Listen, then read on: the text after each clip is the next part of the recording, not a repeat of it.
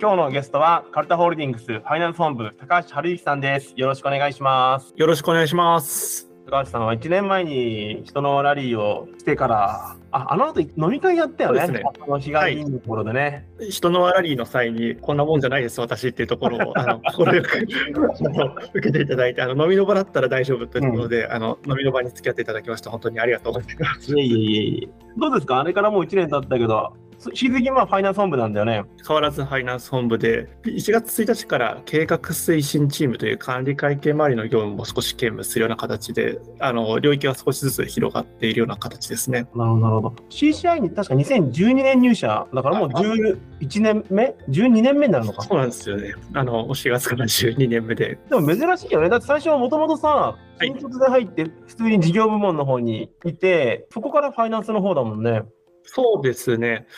それこそ新卒1年目の時はあのザックス担当をしており、で、あそこかうらん KPI 管理だ、プロジェクト管理だをしていく中で、CCI の中でも管理会計を扱うというところから、今のファイナンス本部にジョインするような形になって、はい。やっぱこう事業部門のこう事業が分かってる人がバックオフィスの方にいるっていうのはでもいいよね。だと思いたいですね。あの、事業部の方と会話する際に、一から説明というよりかは、ある程度中身を理解した上で話をするというところは心がけていますし、そういう存在にはなりたいと思ってますね。ここはね、僕としてのバックオフィスはバックオフィスで、事業部門は事業部門っていうふうになんか明確な壁を作るっていうよりは、時にね、こう、お互いのこう人材がそそれぞれに行ったり来たりしながら、まあ、兼務でもいいんだけど、一緒にこう事業をね、こう作っていく、成長させていこうっていうふうになるんじゃないかなと思うんだよね。そうですね。私もそこは結構心がけていて、そのリスクをやらないよっていう形ではなく、どちらかというと事業を促進するビジネスパートナーの一員として、どうやったらこう事業が大きくなるかというところは、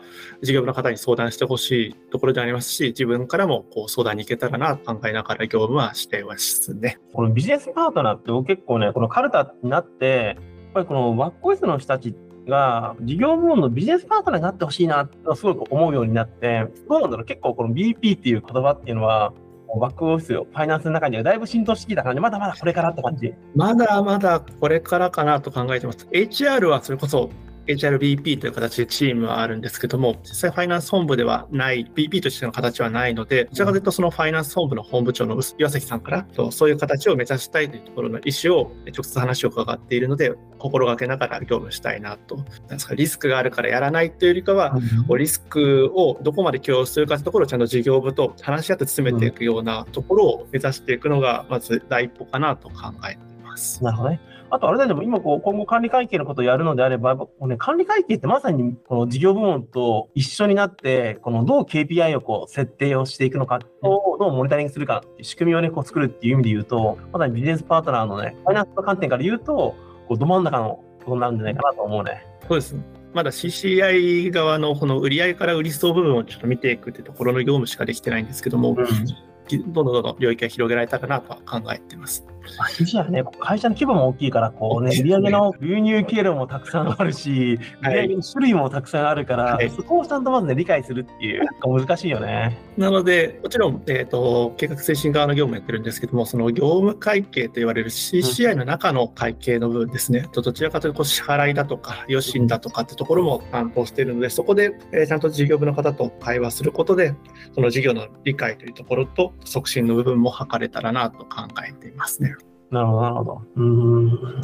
この前回さ、その、はい人のラリーしたときに、印象的だったのは、高橋君から、どういう文化にしていきたいですかみたいな話を されたの。あ、なんか、そういうこと聞くんだみたいな、こう、結構新鮮な驚きだったんだけど、まずファイナンス本部としての文化であったり、この1年の中でカルタの文化っていうのがこう変わってきた、もしくは変化してきたっていうのをこう感じたりする部分ってあるの？はありますと一番分かりやすいところで言うとこのバリュー賞を作られたところが、私自身もそのバリュー賞今回ノミネートいただいたところもあるんですけども、えっと、明確にそのカルタとしてのバリューはこれであるここを目指してほしいというところの意図は伝わってきますし、えっと、そこを7個ある中のままずどこを目指していくかというところを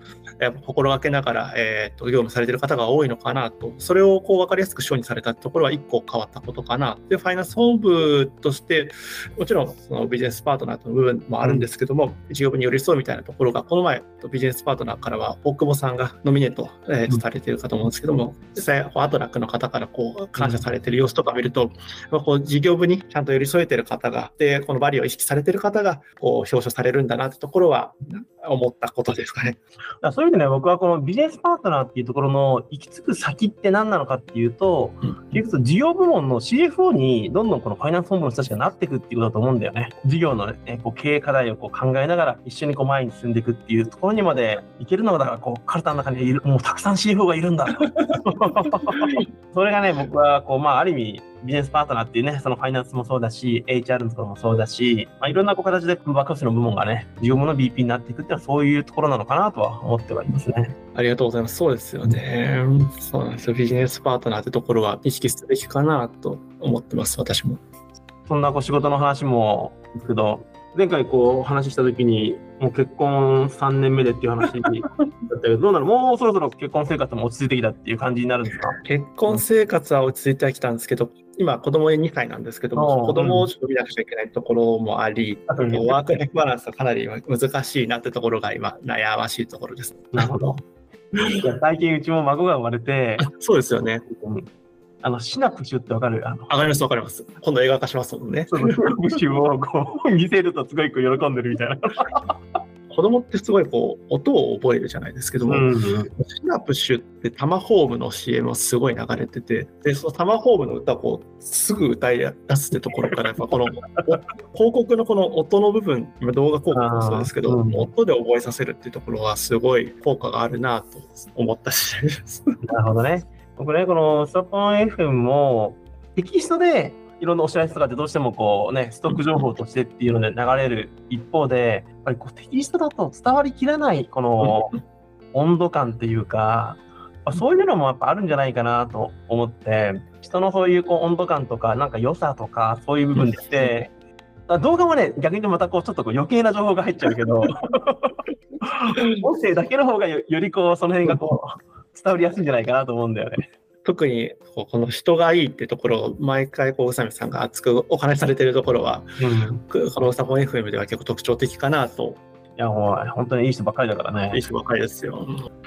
逆にこう高橋君からなんか僕に聞きたいことなんかありますか、このバックオフィスを目指していく方が今後どういうビジネスパートナーになっていってほしいかところを改めて伺えたらなと考えています。まあ、特に重要視してほしいところ、この会話量でもいいですし、その事業部の事業の中身の理解でもいいですし、それなのか、もっと,、えー、とファイナンスであれば会計としての簿記なのか、えー、と知識をつけていってほしいのかというところのどの領域を重視してほしい、まず重視してほしいかというところは伺えたらなと思いま。ますずね、やっぱり相談されやすいバックオフィス、ビジネスパートナーであってほしいなというふうに思います。そのためには、あの、バックオフィスでいろんなことやってると、もうだいぶこう定型化してくるから、何か相談してたときに、あ、それはもう無理ですとかっていうふうに、ある意味最初に結論を、実際そういうふうになることも多いと思うんだけど、やっぱ結論から言いがちな部分があると思うんだけど、その時に難しいものであっても、どうやったらできるんだろうかっていう、そのハウの部分を一緒に考えるっていうスタンスを、まず見せてほしいなと思うんですよね。で、その上で結果、やっぱり難しいから、でもこう、こういうのやったらいいんじゃないのみたいなっていうふうに、やりたいと思ってることを、こう手段としてそれをできるできないんじゃなくて、やりたいと思ってることのこの裏側にある、本当に実現したいと思ってることが何なのかっていうことを、ある意味こう聞き出して、で、あ、それであれば、こういうふうにやったらうまくできるんじゃないのっていう、こう、提案ができるようなバックオフィスであってほしいな。それはまさにこうビジネスパートナーとして、この、いわゆる事業部門が認識してなかったような、こう本質的にやりたいことをこう、引き出して、こう、一緒にそれをこう 実現していくみたいな、そういうのであってほしいなとは思いますね。ありがとうございます。相談を受けやすいという面では、私も事業部上がりというところで相談を受けるんですけども、引き出しの部分は今後磨いていき、提案に対して答えられるように今後は目指していきます。そうだね。だから多分ね、その時に、やりたいって言った時言われた時に、すぐに考えるっていうより、それなぜそれをやりたいのか、なぜっていうのを、やっぱり何回かこう聞いていくと、本質的にやりたいことがちゃんと言語化されるというか、本人たちもこう気づいてくる部分があると思うんだよね。なぜを引き出した後に、じゃあそれをこうどうやるっていう、この、ハウの部分を一緒にこう考える。で、多分こう事業部門は事業部門で、ファイナンスの方がこう実は抱えてる課題とか部分って見えてないから、でもファイナンスとしてはこういうこと問題だと思ってるから、こういうふうにやりたいんだよね。で、逆に今度、そのこう課題意識をこう事業部門の人にこう共有した上で、事業部門の人にもこう、じゃあファイナンスの方としてはこういうふうにしてもらったらたらいいんじゃないの？みたいなっていうふうに、お互いがこう、お互いのこう、ことをこう理解した上で、この、どうやったらいいのかっていう案を出し合えて、それでこう、一緒にね、こう前に進んでいくみたいな、そういうふうになっていくといいなとは思いますね。両者の結論、どんどんって出すというよりかは、もう話し合いながら、うん、えー、模索していくって形が、私もできる限りそれは心がけてはいますけども、あの結論ありきにならないようにってところは、進め方としてあの重視していきたいなと思います。そうね、多分そういうのができてくると、本当にこう信頼関係がこうできてきて、こうよりこう気軽に相談したり、問題が起きてからこうね、相談じゃなくて、もう 起きる前にこの相談っていうふうになってくると、よりこうお互い気持ちよくね。もう火事が起きてる状態で相談されてもなかなか。そうそうそうそうそう。うん。できればね、こう火事が起きる前に。あの事業部の方とはあの本当に会話量を増やしていけるようなバックオフィス、書籍版をなりたいなと思います。そうだね。ただ、まあ、高橋君の場合は、そういう、こう、もともと、ね、事業部門出身っていうところもあると、よりこの事業部門の気持ちも分かるタイプの人でもあると思うから、はい。逆に言うと、こう、ずっとね、このバックオフィスの中でこうキャリアを積んでいる人と、間の、こう、取り持ちをしやすい部分もあると思うので、はいぜひそういう部分もね、なんかやっててほしいなと、そんなふうには思います。はい。通訳として心がけて頑張っていきたいと思います。じゃあ、今日は以上ですかね。それでは、えー、今日はこちらで終わりたいと思います。今日のゲストは高橋さんでした。ありがとうございました。ありがとうございました。